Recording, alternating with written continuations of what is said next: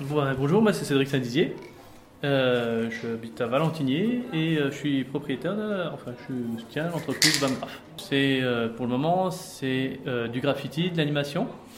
Je fabrique des meubles avec du bois de récup et pour le moment je ne fais que ça, mais c'est voué à évoluer.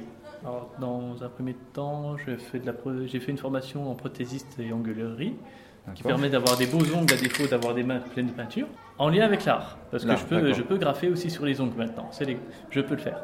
Et euh, l'objectif, c'est de devenir aussi tatoueur en parallèle du graffiti. Comme ça, bah, je pourrais aussi graffer les gens.